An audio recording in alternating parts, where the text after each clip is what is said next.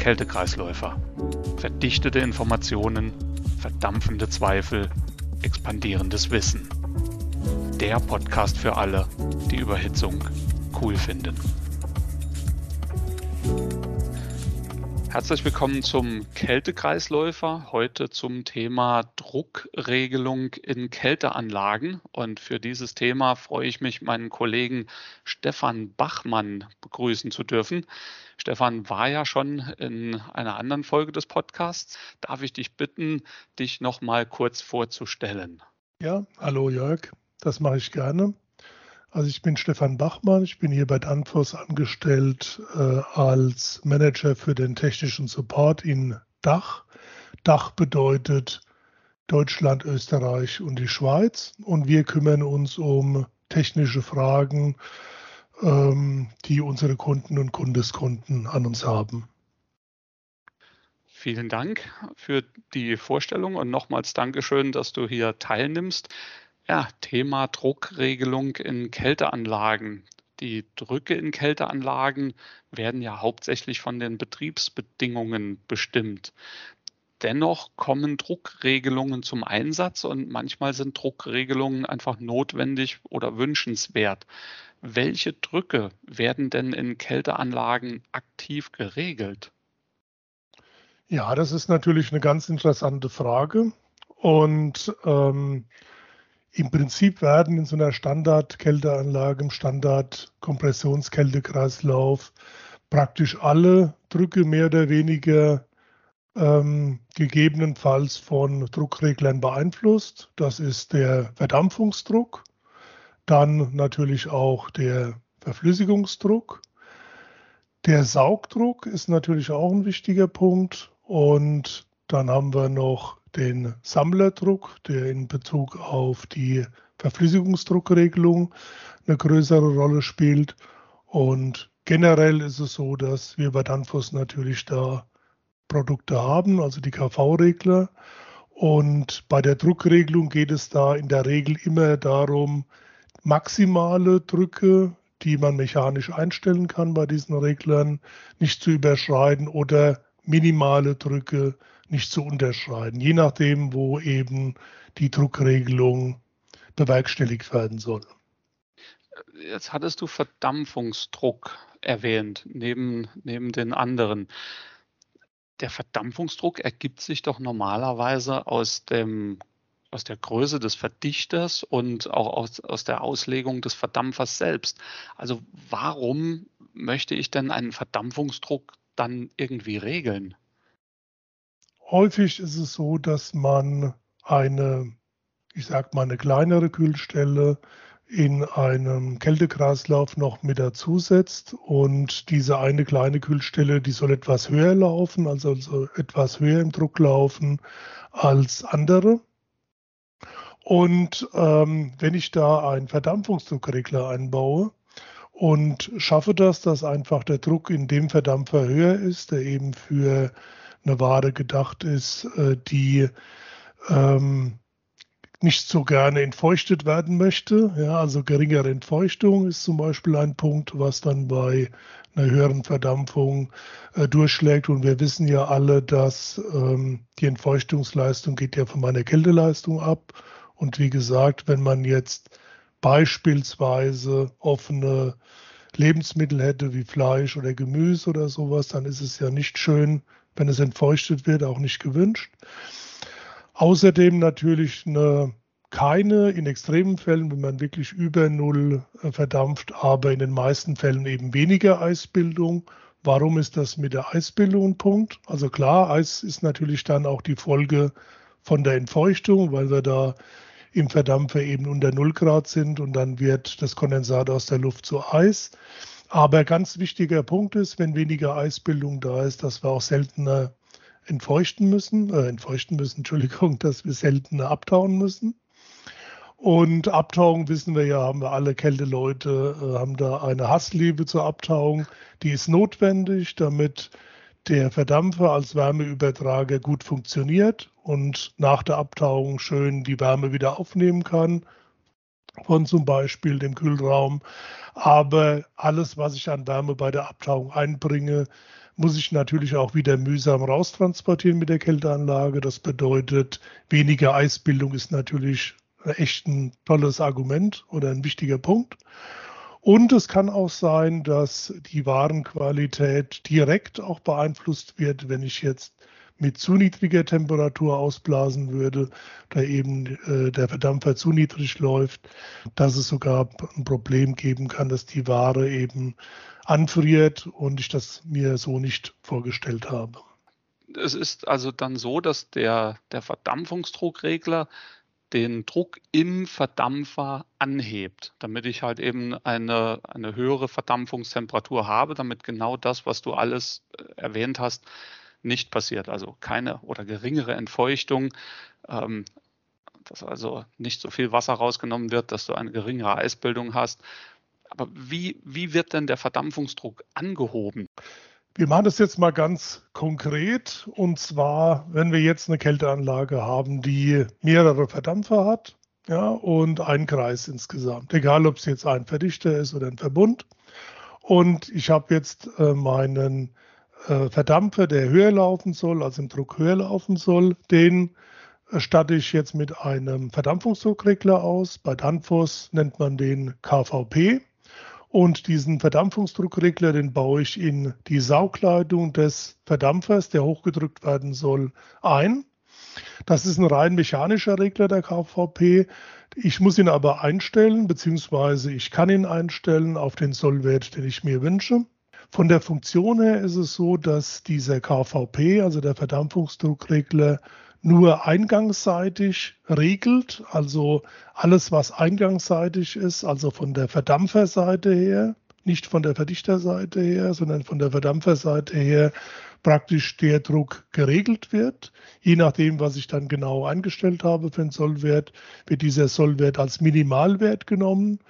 Ähm, wenn der Verdampfer aus irgendwelchen Gründen sowieso höher laufen würde oder das ganze System läuft irgendwie höher, dann greift der Verdampfungsdruckregler nicht ein. Sollten aber äh, die Einstellung, ich sage es jetzt einfach mal in Bar, ist ja dann auch immer äquivalent äh, mit dem entsprechenden Kältemittel in Temperatur ausdrückbar, aber in Bar beispielsweise 4 Bar, ja, jetzt einfach nur mal so geschossen, wenn der Druck unter 4 Bar sinken sollte oder sich anschickt zu sinken, dann wird äh, zugemacht. Das bedeutet, dass es nicht niedriger geht. Höher dürfte es gehen. Das wäre dem Verdampfungsdruckregler egal. Nach hinten schaut er aber nicht. Also der schaut nur nach vorne zum Verdampfungsdruckregler und sieht dazu, dass der Mindestdruck gewährleistet ist oder höher. Nach hinten, was hinten passiert, ob dann äh, der Verdichter da absaugt oder ob das der Druck niedrig wird oder so, das interessiert den Verdampfungsdruckregler nicht. Da ist er ganz, äh, äh, da ist er ganz fokussiert, will ich jetzt mal sagen. Ne? Ist aber ein, ein, eine gute Überleitung. Saugdruck, also das, was hinter dem Verdampfungsdruckregler ist. Denn nach dem, was du erklärt hast, lässt sich ja der Saugdruck durch einen Verdampfungsdruckregler nicht kontrollieren, nicht regeln. Du hattest aber erwähnt, es gibt Saugdruckregelungen. Wann wird denn eine Saugdruckregelung benötigt? Ich denke, dass es jetzt ganz wichtig ist, wenn wir über die Saugdruckregelung sprechen. Also bei uns ist es ja so, dass wenn jemand Saugdruckregelung sagt, meint er immer Startregelung. Und das bedeutet, dass es der Druck ist, der vor dem Verdichter herrscht, ja, am Saugstutzen sozusagen. Und äh, dass man den dann begrenzen will, also nach oben begrenzen will. Gerade nochmal den Unterschied zum Verdampfungsdruckregler, da will man den Druck nach unten begrenzen, also dass er nicht zu weit absackt. Bei der Saugdruckregelung oder Startregelung wäre es so, dass man ihn versucht nach oben zu begrenzen, dass er also nicht zu hoch wird. Aber begrifflich ist es wichtig, jetzt für den aufstrebenden jungen Kälteanlagenbauer zu wissen, wenn die alten Kältehaudegen von Saugdruckregelung sprechen, ist das noch nicht unbedingt so ganz eindeutig. Ja, man wäre ganz gut, wenn man da im Zweifel nochmal nachfragt, weil bei den alten Kälteleuten ist es so, dass die Verdampfungsdruckregelung oder auch Startregelung nennen die oft beides Saugdruckregelung. Ja, also ganz wichtig, dass man immer vom Richtigen spricht oder von, auch vom Gleichen. In dem Fall jetzt Saugdruckregelung, ganz klar, nachdem wir die Verdampfungsdruckregelung schon äh, kurz beschrieben haben, geht es darum, ähm, was eben auch Startregelung genannt wird. Es bezieht sich auf den Verdichterstart, ja, wenn man so will, dass also der Verdichter nicht mit zu hohen Drücken äh, beaufschlagt wird oder gequält wird. Und ähm, wenn es eben eine richtige Saugdruckregelung ist oder Startregelung, dient die dazu meistens Tiefkühlverdichter. Es muss aber nicht unbedingt ein Tiefkühlverdichter äh, sein, aber oft sind es Tiefkühlverdichter, weil bei den Tiefkühlverdichtern ja im Vergleich zum Hubvolumen und im Vergleich zu Verdichtern für Normalkühlung und für Klima etwas kleinere Motoren verbaut werden, sodass die allzu hohe äh, Saugdrücke nicht haben können. Also das können die nicht handeln. Das können die im Extremfall bis zu Ausfällen führen. Und äh, diese Startregler, bei Danfoss ist das die KV-Reihe des KVL, L wie Ludwig. Da kann man dann auch wieder mechanisch einstellen, welchen maximalen Saugdruck man haben will und der wird da nicht überschritten. So ein Saugdruckregler, der ähm, kämpft in der Realität, bevor es eben, bevor der eben appliziert wird für eine Anlage, oft damit, dass äh, der äh, der dieses System konzipiert, darüber nachdenkt, ob er nicht vielleicht ein MOB-Ventil, also ein Expansionsventil mit MOB einsetzen will. Aber beim Startregler ist der Riesenvorteil, dass man den jederzeit nochmal einstellen kann, nachjustieren kann und auf, auf jeden gewünschten Sollwert einstellen kann, also auf jeden gewünschten maximalen Druck. Beim MOB-Ventil ist das quasi muss man das vorher festlegen, kann man dann auch nicht mehr ändern, zumindest bei thermostatischen Expansionsventilen. Bei elektronischen ist es anders. Aber nochmal ganz hart die Fakten. Verdampfungsdruckregler eingangsseitig äh, geregelt, Saugdruckregler oder Startregler ausgangsseitig und beim äh, Saugdruck oder Startregler geht es um die maximale Begrenzung des Druckes. Vielen Dank, Stefan, für den Hinweis auch, dass der Saugdruck, wenn oder wenn Saugdruck gesagt wird, dass das nicht immer so eindeutig ist, dass manchmal vielleicht der Verdampfungsdruckregler gemeint ist, manchmal der Startregler. Aber gerade weil du das erwähnt hast, führt mich das jetzt zu der Frage, kann ich denn beide im gleichen System benutzen, dass ich einen Verdampfungsdruckregler habe und vor dem Verdichter nochmal einen Startregler sitzen habe? Geht das? Das ist absolut möglich. Die beiden tun sich nicht weh. Ja, es ist ganz klar so, dass äh, der Startregler, der begrenzt maximal und äh, der Verdampfungsdruckregler, der gibt den minimalen Druck vor für, die, für, die, ähm, äh, für den Verdampfer. Das ist absolut additiv möglich, überhaupt kein Problem. Genauso wie ich jetzt eben diesen kleinen Sprung gemacht habe zu ähm, zu dem Expansionsventil, thermostatische Expansionsventil mit MOB. Das ist natürlich auch mit dem Verdampfungsdruckregler koppelbar. Kann man beides machen. Vielleicht noch mal kurz äh, vom, vom Startregler her, warum man äh, mit dem Startregler immer ziemlich gut fährt. Wenn der Verdampfer aus irgendwelchen Gründen wärmer geworden ist als normal, also wenn die Anlage, Tiefkühlanlage abgeschaltet war, wenn man irgendwas mit Milchkühlung hat eine Reinigung mit heißem Wasser stattgefunden hat oder man hat äh, richtigen schönen äh, äh, Blastfreezer und hat einen warmen Verdampfer, ist natürlich äh, der Startregler immer derjenige, der die optimale ähm, Performance bringt und den Verdichter schützt. In dem anderen Fall mit Mopventilen, da muss erstmal dann der Verdampfer irgendwie ähm, leer werden. Also die Funktion ist beim Startregler natürlich immer superb. Vielen Dank. Jetzt haben wir über die Druckregelung auf der Niederdruckseite gesprochen, also sozusagen auf der kalten Seite. Du hattest aber anfangs auch erwähnt, es gibt auch Verflüssigungsdruckregler, also Regler auf der Hochdruckseite oder auf der warmen Seite der Anlage. Warum will ich denn einen Verflüssigungsdruck regeln, und wenn ich den regeln kann, dann ja wahrscheinlich nur höher als auf zur Wärmeabgabe unbedingt notwendigen Druck. Warum will ich sowas machen? Das ist ein sehr guter Punkt. Und zwar ist es der Regel so, dass es da um den Winterbetrieb geht. Natürlich kann es auch sein, dass es darum geht, ähm, dass man eine Wärmerückgewinnung hat und will da warmes Wasser irgendwie haben. Aber da sollte man als Kältemann immer vorsichtig sein. Wärmerückgewinnung, so ist ja immer recht und schön. Es sollte aber die Performance der Kälteanlage nicht unnötig belasten, weil, wie du schon so im Nebensatz angedeutet hast, ist natürlich normalerweise, zumindest im Sommerbetrieb und, äh, oder in, ähm, im Betrieb unter warmen Umgebungstemperaturen, wenn ich einen luftgekühlten Verflüssiger habe, ist natürlich äh, eher anzustreben, eine niedrige Verflüssigung zu haben und gerade so die Wärme abzugeben, weil das energetisch sinnvoll ist. Aber das, was ich eingangs angesprochen habe, den Winterbetrieb, das ist das, was ganz wichtig ist für uns Kälteleute und natürlich auch für den Betreiber.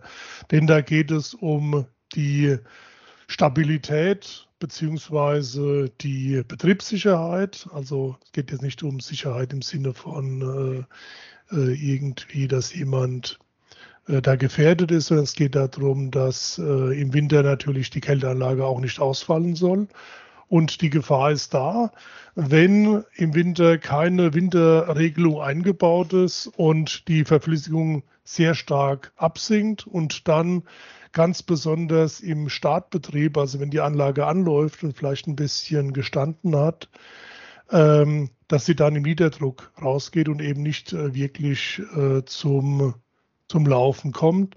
Und das, was man vielleicht früher gemacht hat, da eine Niederdrucküberbrückung einbauen, das ist natürlich gebastelt und nicht die hohe Schule. Und die, die Umsetzung ist dann wahrscheinlich so wie beim vorher erwähnten Verdampfungsdruckregler, dass hinter dem Wärmeübertrager, diesmal dann hinter dem Verflüssiger, dieser Regler eingebaut wird und der staut dann den Verflüssiger an. Ist das richtig? Das ist eine der Optionen, die man machen kann. Also wir reden ja jetzt von der Druckregelung ähm, quasi im Kältekreislauf. Es sind natürlich flankierende Maßnahmen, wie dass man die Lüfterdrehzahl geregelt hat, langsamer laufen lässt, ausschaltet. Das sind natürlich Sachen, die im Winterbetrieb durchaus dazu helfen. Aber diese kältemittelseitige Druckregelung, über die wir hier sprechen, mit zum Beispiel dem Danfoss KVR, das kann man, wie du schon angesprochen hast, natürlich so lösen, dass man den, ähm, den KVR nach dem Verflüssiger einbaut. Das ist, denke ich, genauso, wie du schon gesagt hast, auch nachvollziehbar wie beim Verdampfungsdruckregler. Wieso kommen wir jetzt auch zu der Parallele? Die Parallele ist, dass beide Verdampfungsdruckregler und Verflüssigungsdruckregler eigentlich die gleiche Funktion haben. Also sie versuchen auch nach unten äh, den Druck ähm, praktisch zu stabilisieren. Also man gibt einen Mindestwert vor über die mechanische Einstellung, äh, die nicht unterschritten werden soll. Klar ist der Unterschied bei der Verflüssigungsdruckregelung ist die Drucklage höher als bei der Verdampfungsdruckregelung. Nichtsdestotrotz ist es quasi ein eine Minimalvorgabe, die ich gebe, die der Regler nicht unterschreitet. Und auch die eingangsseitige Regelung ist gleich bei dem KVR oder Verflüssigungsdruckregler, also direkt praktisch in dem, in dem Fall vom Verflüssiger. Der Druck geht eingangsseitig rein, wenn man den Einbau so macht, nach dem Verflüssiger, was eine der Optionen ist. Und äh, das wird geregelt und da wird geschaut, ist der Druck ähm, zu niedrig, niedriger als mein Sollwert, den ich eingestellt habe? Oder ist er höher? Wäre er höher, würde man einfach durchlassen. Ist er niedriger, wird angestaut auf den Mindestdruck. Das kann man, ähm, das kann man machen äh, nach dem Verflüssiger, aber es gibt auch noch mehr Möglichkeiten. Ja, das wollte ich nämlich dann auch fragen, denn du hattest gesagt, eine der Möglichkeiten ist nach dem Verflüssiger. Welche gibt es denn noch? Es gibt tatsächlich noch die Möglichkeit, das gleiche Gerät oder kann sein, dass es vielleicht leistungsgrößenmäßig äh, eine Nummer größer sein kann dann, aber im Prinzip das gleiche Gerät vor dem Verflüssiger zu platzieren. Das wirkt jetzt vielleicht ein bisschen äh, erstaunlich, ja, weil wir ja jetzt gelernt haben, ähm, dass es eingangsdruckseitig regelt und dann würde man ja von der Heißgasseite, von der man ankommt, würde man ja den Heißgasdruck dann regeln und nicht direkt den Verflüssigungsdruck. Aber das ist äh, eine Option, die im Prinzip für den Winterbetrieb sogar noch besser ist als die, wenn man den KVR nach dem Verflüssiger positioniert. Warum ist das so? Wenn der Verflüssiger richtig, richtig kalt ist und wenn es eine Weile gestanden war im Winter und jetzt wird angefahren und der Verflüssiger ist richtig kalt, und dann ist es natürlich so, dass wenn wir den KVR nach dem Verflüssiger positionieren, dass erstmal das ganze Heißgas natürlich alles sofort verflüssigt. Und von daher ist das, äh, wenn wir den Regler vor den Verflüssiger setzen, ist das natürlich äh, ungleich viel besser.